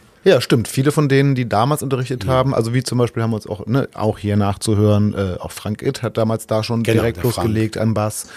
Ähm, das heißt, Wölpel. aber genau, ähm, Peter, ähm, Peter Wölpel auch. Peter Wölpel, genau, den ich ja lustigerweise, ich kenne, äh, sorry dafür, ich kenne bewusst nicht so wahnsinnig viel aus der Schaffenswelt von Peter Wölpel. Mhm. Weißt du, woher ich den kenne? Äh, aus Superdrumming. Ach, stimmt, genau. Da hat er mitgespielt und ja, deswegen kenne genau. ich Peter Wölpel als Gitarristen, weil er da in einer der Bands teilweise mitgespielt hat. Das heißt aber natürlich, dass du ja äh, mit Sicherheit einige meiner vorherigen Gäste ja. unterrichtet hast. Also ja. beispielsweise erster Jahrgang, Moritz Müller. Ja, genau. Hast du unterrichtet. Äh, ich glaube, vor zwei oder drei Folgen war Moritz hier. Ich bin mir nicht ganz sicher. Äh, die war gut, die Folge. Ich habe das gehört. Das war, sehr schön. Hat mir sehr gut gefallen. Äh, Patti Metzger. Ja, genau. Auch unterrichtet. Äh, Tobi Dera. Ja, klar. Äh, Benny Greb? Der ben, Benny Greb, der war, der, der, war nur bei einem Workshop von mir vor Urzeiten. Ha. Mal da war Benny Greb, hat er nicht in der Popakademie studiert. Der hat ja, Ach, der war in Dinkelsbühl. Der war in Dinkelsbühl. Stimmt. Und da war der schon ganz früh auf eigenen Füßen gestanden.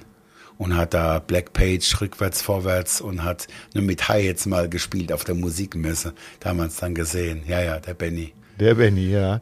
Ja, und auch die äh, hoffentlich noch zukünftigen, also da sind schon Gespräche, keine Sorge, aber beispielsweise, du hast den vorhin schon erwähnt, äh, wir haben, also es ist sicher, dass es so sein wird, auch ein Gast, der hier noch äh, mal erscheinen wird, ist der, äh, ist einer der meines Erachtens spannendsten jungen Drummer, die es derzeit so in diesem Land gibt, nämlich Noah eben. Ja. Äh, der, ich, ich glaube, ich habe dich mal sagen gehört, dass du, bevor Noah, bevor klar war, dass Noah dein Student wird, hast du ihn im Gym getroffen. Ja, ja, genau. Das war, da kam er zu mir äh, da, da, da war es ziemlich voll in diesem Gym in Mannheim. Da hat er zu mir gesagt, wir sehen uns noch, Louis. Wer bist du? Tja, jetzt pass mal auf. Ich habe bei der Popakademie angefangen zu studieren. Da ich, okay, was ich nicht wusste. Ähm, ne? Und dann, äh, da haben wir uns da erst zwei, dreimal da gesehen beim Trainieren. Hat er auch frei trainiert. Und das fand ich schon cool mit seinen hellen Haaren da. Ne? Und das war schon, schon das war, also werde ich nicht vergessen, die Zeit mit ihm. Ne? Das war auch sehr manisch. Ja. Also Energie ohne Ende. Ganz Kommt gelegentlich durch beim Spielen. Ganz ja, ja, auf die Folge, die noch kommen wird, keine Sorge, freue ich mich sehr. Aber gegebenenfalls haben wir da was Besonderes vor, das äh, verrate ich aber noch nicht. Äh, zwei Fragen habe ich noch zur Poppe. Frage Nummer eins. Sag mal in wenigen Worten, und das ist die Challenge, äh, sag mir mal in wenigen Worten, warum ein junger Mensch die Entscheidung treffen sollte, ausgerechnet an der Popakademie zu studieren. Weil er an dieser Einrichtung wirklich mit den unterschiedlichsten und teilweise besten Leuten Kontakt haben kann, in jeglicher Richtung, ob es Business ist oder ob's, ob es die ähm, die, die Unterrichtseinheiten sind, ähm, die er eben, die, die Scheine, die er dort macht, die sind einfach immer auf dem neuesten Stand. Ja, und wir als, als Pop-Akademie sind einfach Pioniere und keine, die das dann einfach nachmachen. Von anderen Unis ist es eher so, dass die Unis dann ihr Curriculum beziehungsweise ihre Module entsprechend, das ist jetzt nicht böse, das ist eine Tatsache. Ja, das sagt auch nicht nur ich, sondern erwiesenermaßen ist auch eine schöne Sache, ja, wenn andere Unis sich verändern und äh, ihre Module anpassen, weil sie sehen, dass es so wirklich am besten läuft. Und deswegen kann ich nur jedem empfehlen, hierher zu gehen, wenn er jetzt, wenn er jetzt nicht vorhat, wirklich rein Jazz, Bebop zu studieren. Das ist ja klar. Da geht man definitiv woanders hin. Aber ähm, in, in, in Richtung World Music, Weltmusik, oder Popularmusik oder Business ist man einfach da an der besten Stelle, weil die Dozenten, Dozentinnen einfach ähm, ja mega sind, muss ich echt sagen, meine ganzen Kollegen. Ja.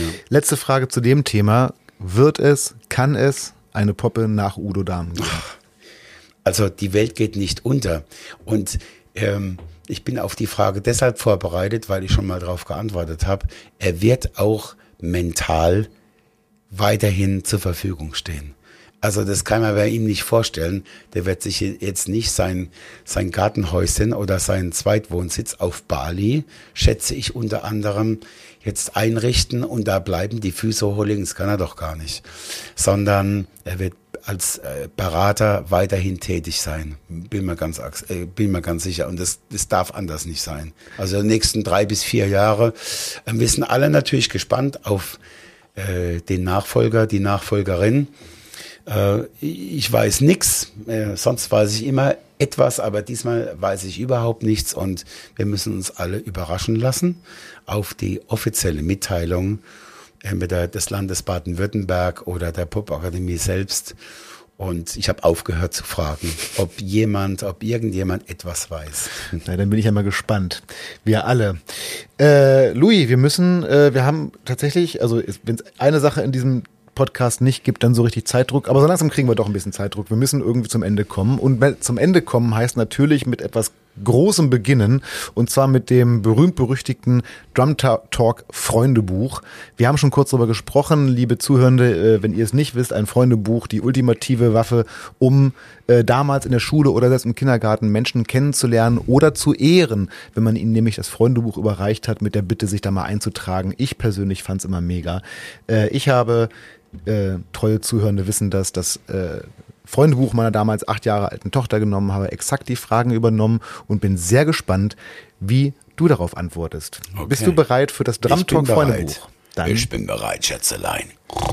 dann geht's los. Konzentration. Mein Name. Thomas Louis Ludwig. Mein Spitzname. Louis mit zwei I. Auf die Antwort bin ich wirklich gespannt jetzt. Ah, wa- stopp nochmal. Louis mit zwei I. Ja.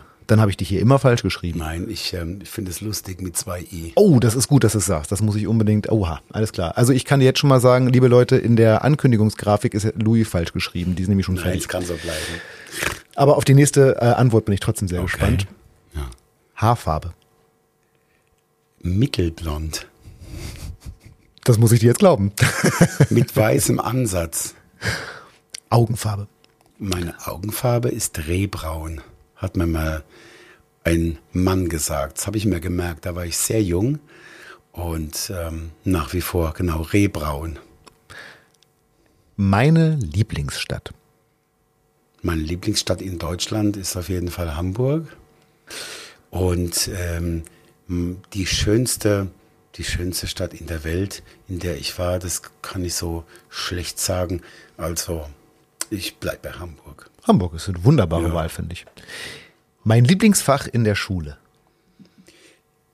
Das war äh, das Handwerk gewesen, nicht Musik. Handwerk. Ah, Hattest du als Schulfach? Ja. Also auf der allgemeinbildenden Schule ja, ihr Hand. Ja, Ach, ja, gucke. genau. Da Obwohl doch, warte mal, wenn ich gerade mal nachdenke, Handwerken? Werken. Bei uns hieß es Wer- Werken. ja, du hast recht. ja. Stimmt, man hatte Werken Recht, als. Unterrichtsfach. Völlig vergessen. Siehste. Gucke. Also Und- da, da musste ich zwar sitzen, aber ich konnte was anfassen. Ja, Ich konnte was, was bilden, also bildende Kunst. Und ich hatte auch in meiner Schulzeit auch schon viel mit Holz gearbeitet, mit Ton, das fand ich am besten, es war so schön glibrig und das konnte ich so formen mit den Fingern, das hat mir echt am meisten Spaß gemacht. Der, der Musikunterricht war total öde. Ja, kann ich. Mann also auch. ja, häufig. Ja, äh, gu- gutes, guter Stichpunkt, äh, weil die nächste Frage hier ist Lieblingslehrer oder Lehrerin. Meine Lieblingslehrerin damals war die Französischlehrerin, weil die sah am besten aus und ganz viele Jungs äh, waren schockverliebt in sie. Und das ging mir damals auch so. Mit 14 habe ich die immer angehimmelt, in dem Glauben, dass ich eine bessere Note bekomme. Weißt du, weißt du noch, wie die hieß? Äh, Leider, leider nicht mehr. Ja, ist einfach schon, ist einfach schon zwei, drei Jahre her. Ne? Das ist zwei, drei Jahre her und ich hatte immer, ähm, äh, manchmal hatte ich das Gefühl, die hat mich jetzt angeguckt. Aber das haben die anderen, meine Schulkollegen, die haben auch gesagt, hey, die hat mich angeguckt jetzt. Aber ähm, mir ging es da gar nicht um die bessere Note, sondern die war einfach. Du ähm, fandst sie einfach toll. Genau, ich fand sie einfach toll Ja. mit 14. Fand Total nachvollziehbar. Deine, um mal wieder ein bisschen was Entspanntes zu fragen, deine Lieblingsfarbe. Meine Lieblingsfarbe ist blau, definitiv. Nivea-Dose, ja. Ja, Um schönes keine dunkelblau so. zu machen. Ja, so, genau, dunkelblau, also blau auf jeden Fall. Mhm. Dein Lieblingstier. Mein Lieblingstier, das sind schon Katzen. Auf jeden Fall. Sehr gut. Jetzt bin ich gespannt auf deine Hobbys. Ah, das, jetzt bin ich doch gar nicht so gespannt. Normalerweise sage ich meinen Interviewpartnern immer, ich bin deine Hobbys, Musik zählt nicht, aber da hätte ich jetzt schon ein paar Ideen. Aber sag mal, deine Hobbys. Also Musik ist kein Hobby, deswegen würde ich es gar nicht nennen. Das ist schon Leidenschaft. Meine Hobbys sind auf jeden Fall, ähm, das ist, äh, ist allgemein die Bewegung, der Sport, alles was dazugehört. Meine Hobbys ist auf, sind auf jeden Fall mh, Spaziergänge in der Natur. Mein Hobby, meine Leidenschaft ist auf jeden Fall Essen. Das ist auf jeden Fall ein Hobby mit Hang zur Leidenschaft. Essen oder auch kochen? Äh, eh, auch kochen. Es hat schon, also ich kann, ich kann das, glaube ich, auch schon ganz gut mit wenig Fett. Äh, es muss allerdings ähm, und es soll, es ist dann auch so, dass es mehr als soll, sogar muss, dass alles Bio ist und das ist dann auch nicht alles teurer, sondern, sondern vielleicht etwas weniger und viel besser. Deswegen gibt's bei mir nur sowas. Ich esse kaum, äh, kaum noch Fleisch.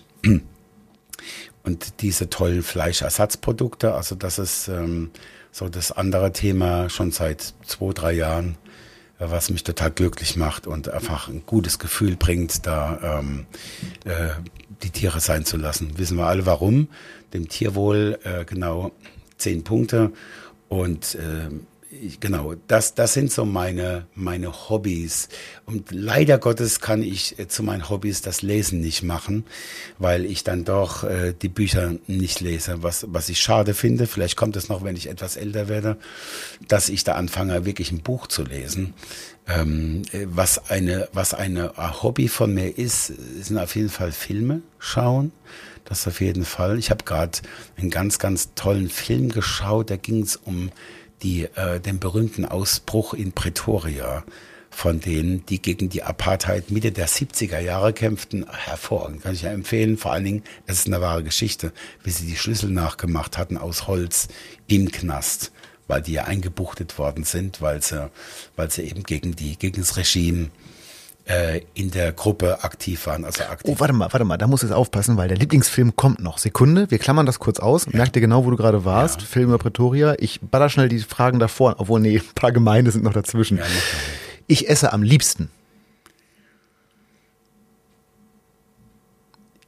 Ich esse am liebsten asiatische Reisgerichte. Mhm. Sehr lecker. Scharf. Sehr gut. Ich trinke am liebsten. Ich trinke am liebsten alkoholfreies Weizenbier. Jetzt kommt eine echt relativ gemeine Frage, aber hey, sie steht in dem Freundebuch. Lieblingsmusikerin oder Band? Lieblingsmusiker. Es gibt um einen Namen geht es jetzt, ne? Um einen Namen, dann ist das Billy Cobham. Tada. Oh, ich glaube, du, es hat noch niemand so schnell auf diese Frage geantwortet wie du. Muss das sein. Du willst mir einen mit auf die Insel geben und da äh, mag ich auch nicht jetzt nicht rumlavieren. Wer alles zur entsprechenden Zeit bei mir ähm, äh, quasi auf dem, auf dem Monitor war, so, das jetzt Steve Gadd war oder ganz lange Peter Erskine. Ich habe den eher für Peter Erskine entschieden, aber es war eigentlich schon immer ähm, die Initial, der Initialzünder, das war Billy Cobham gewesen. Und das hätte ich das überhaupt gar nicht ähm, äh, durchgezogen. Ja, zack. Und Zack. ausgefüllt. Jetzt, äh, glaube ich, können wir diese, also ich habe schon rausgehört, wir können diese Frage fast streichen. Ich stelle sie trotzdem. Hast du ein Lieblingsbuch? Ah, doch, wir können ja die Schlagzeugbücher nehmen. Nein, ich habe tatsächlich ein ähm, ähm, ein, ein Lieblingsbuch, was ich noch lesen möchte. Das habe ich sogar angefangen, Damen mit Charme. Ah ja, davon ja, habe ich gehört. Das ja, genau. war sehr in den und, Medien. Ähm, und äh, ein, das nächste Buch, was ich gelesen hatte, das muss ich dann doch angeben, war äh, die Biografie von Miles Davis. Weil klar, war ich großer Miles Davis-Fan. Also die Biografie habe ich gelesen und habe sie miterlebt. Also nehmen wir die beiden Bücher. Finde ich völlig in Ordnung. Kann man mal zwei Bücher reinschreiben. Hast du einen Lieblingssportler oder eine Lieblingssportlerin? Also absolut äh, Legende ist nach wie vor Cassius Clay, Muhammad, Muhammad Ali, Ali mhm. gewesen. Der hängt auch hier. Das ah ja, stimmt. Der, Über dem Lichtschalter direkt. Genau, der löst sich irgendwann auf. Genau, das ist Muhammad Ali gewesen. Schon immer auch, auch äh, sein Marketing ohne dass es Marketing früher gar gegeben. Äh, ja, aber der hat schon eine Marke entstanden. Der hat da Fall. schon genau viel gemacht und hat auch war auch einer der ersten Rapper überhaupt, bevor die. Also muss man schon sagen, er hat den die ersten den ersten Rap-Song geschrieben eigentlich, weil er auch vor, vor Journalisten da die Sätze rhythmisch äh, wiedergegeben hat. Sting like a bee äh, und Dance like a, oder like a butterfly, dance like a bee. Ja, er hatte schon Phrasing drauf. Genau, Phrasing, das war auf jeden Fall, hat auch gegroovt bei ihm und er hat den Ali Shuffle, den hat er ja auch gemacht. Der Ali Shuffle war ganz berühmt.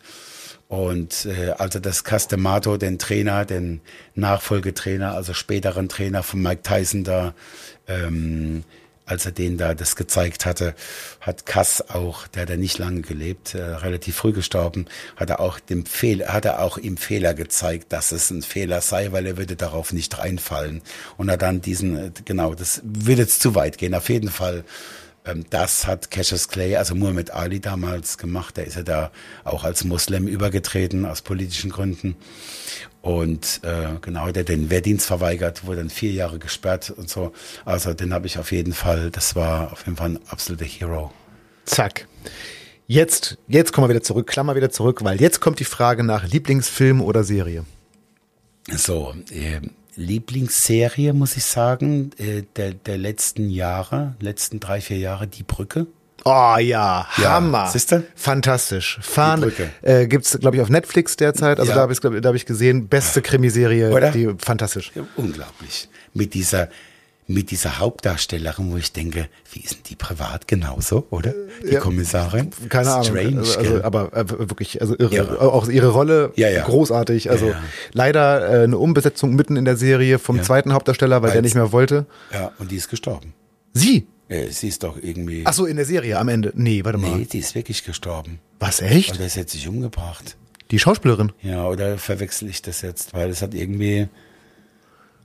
Ah, das muss ich mal recherchieren. Da wir jetzt mal Muss man keine. mal recherchieren. Da muss man mal recherchieren. Also in jedem Fall, äh, liebe Leute, die die Brücke, phänomenale Serie. Genau, und, äh, und einen aktuellen Film, den ich äh, natürlich neben den ganzen Clint Eastwood-Filmen, die ich fast alle geschaut habe, natürlich, die sind natürlich nicht ganz ohne. Äh, man muss auch äh, sehen, wie der Mann getickt hat. Der ist über 90 oder ist 92 jetzt Ja, locker. Mhm. Ähm, aber einen aktuellen Film, der ähm, über die Apartheid geht, ist der Ausbruch aus dem Gefängnis in Pretoria, wo ich auch schon war. Also nicht im Gefängnis und vorne dran. Ich, das natürlich jetzt sieht nicht mehr so aus wie früher. Da haben die ähm, die Aktivisten und Aktivistinnen von damals Mitte der 70er haben die da Pamphlete geschrieben und die verteilt mittels kleiner Bomben und und die Leute wurden gefangen genommen und natürlich entsprechend schlecht behandelt, weil sie ja die die ähm, die Schwarzen da unterstützt haben beziehungsweise gegen die Regierung gegangen sind. Mandela war ja auch gesessen, der, der kam ja erst 92 frei. Und auf jeden Fall dieser Film Ausbruch aus Pretoria, den kann ich echt empfehlen. Der ist leider Gottes wahr. Und Äh, der wo, Ausbruch wo, ist ge- äh, findet man den irgendwo? den habe ich auf Amazon. Ah ja, Das auf alles klar. Amazon, da habe Ja. ich geguckt. Und der wird mir oft vorgeschlagen und auch schon empfohlen, habe ich ihn gesehen. Und ein ganz hervorragender Film neben vielen anderen. Das ist so. Logo, aber gerade aktuell, alles klar, Ja. cool. Ich äh, mag das sehr, weil ich ähm, ich kriege ganz häufig durch dieses äh, Freundebuch hier im Interview irgendwelche Tipps zu Büchern, zu Songs, zu Filmen Mhm. und guck dir dann auch immer. Sehr spannend, was ich da so alles lerne.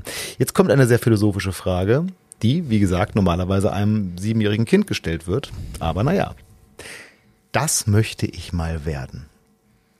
Eine schöne Frage. Was ich mal werden möchte, ist ausgeglichen und in Balance, so total ähm, äh, in Frieden, so ganz ruhig. Zen. Ja, genau, das möchte ich, da möchte ich mal hin. Und nicht nur nach dem Training, wenn ich erschöpft bin, oder sogar nach der Sauna, so ähnlich, wenn ich dann so, boah, das ist so toll. Wenn man, wenn man zwei, drei Saunagänge oder zwei, drei Aufgüsse hintereinander erlebt hat in 20 Minuten bei 92, 93 Grad, so, so ein Gefühl hätte ich mal. Und das, äh, das schaffe ich nicht. Vielleicht schaffe ich das mal die nächsten Jahre. Ja, werd erstmal werd erst mal ein bisschen älter. Du, bist, du bist noch in den 30ern. Also das ja. möchte ich genau so ein bisschen in, in äh, ich möchte gerne ähm, mehr Ruhe in mir haben. Ja, sehr gutes Ziel, finde ich sehr schön. Das würde ich auf eine einsame Insel mitnehmen. Auf eine einsame Insel. Ich werde mein Handy zu Hause lassen, alles. Kein Computer, gar nichts mitnehmen. Vielleicht sogar tatsächlich Bücher. Ich würde Bücher mitnehmen. Da kommt dann nämlich die Gelegenheit, die endlich mal zu lesen. Genau. Sehr gut. Vorletzte Frage. Das mag ich überhaupt nicht. Was ich überhaupt nicht mag, na, nur um Zeit zu gewinnen, wiederhole ich die Frage. Ich sollte eigentlich nur antworten. Also, was ich überhaupt nicht mag, ist in Abwesenheit über andere Leute zu hetzen und zu urteilen. Was ich mag, ist dann eher mit jemandem direkt ansprechen. Ja. Das, ich mag schon die direkte Konfrontation. Das mache ich auch schon äh, mehr, als ich tun sollte hier in der Stadt.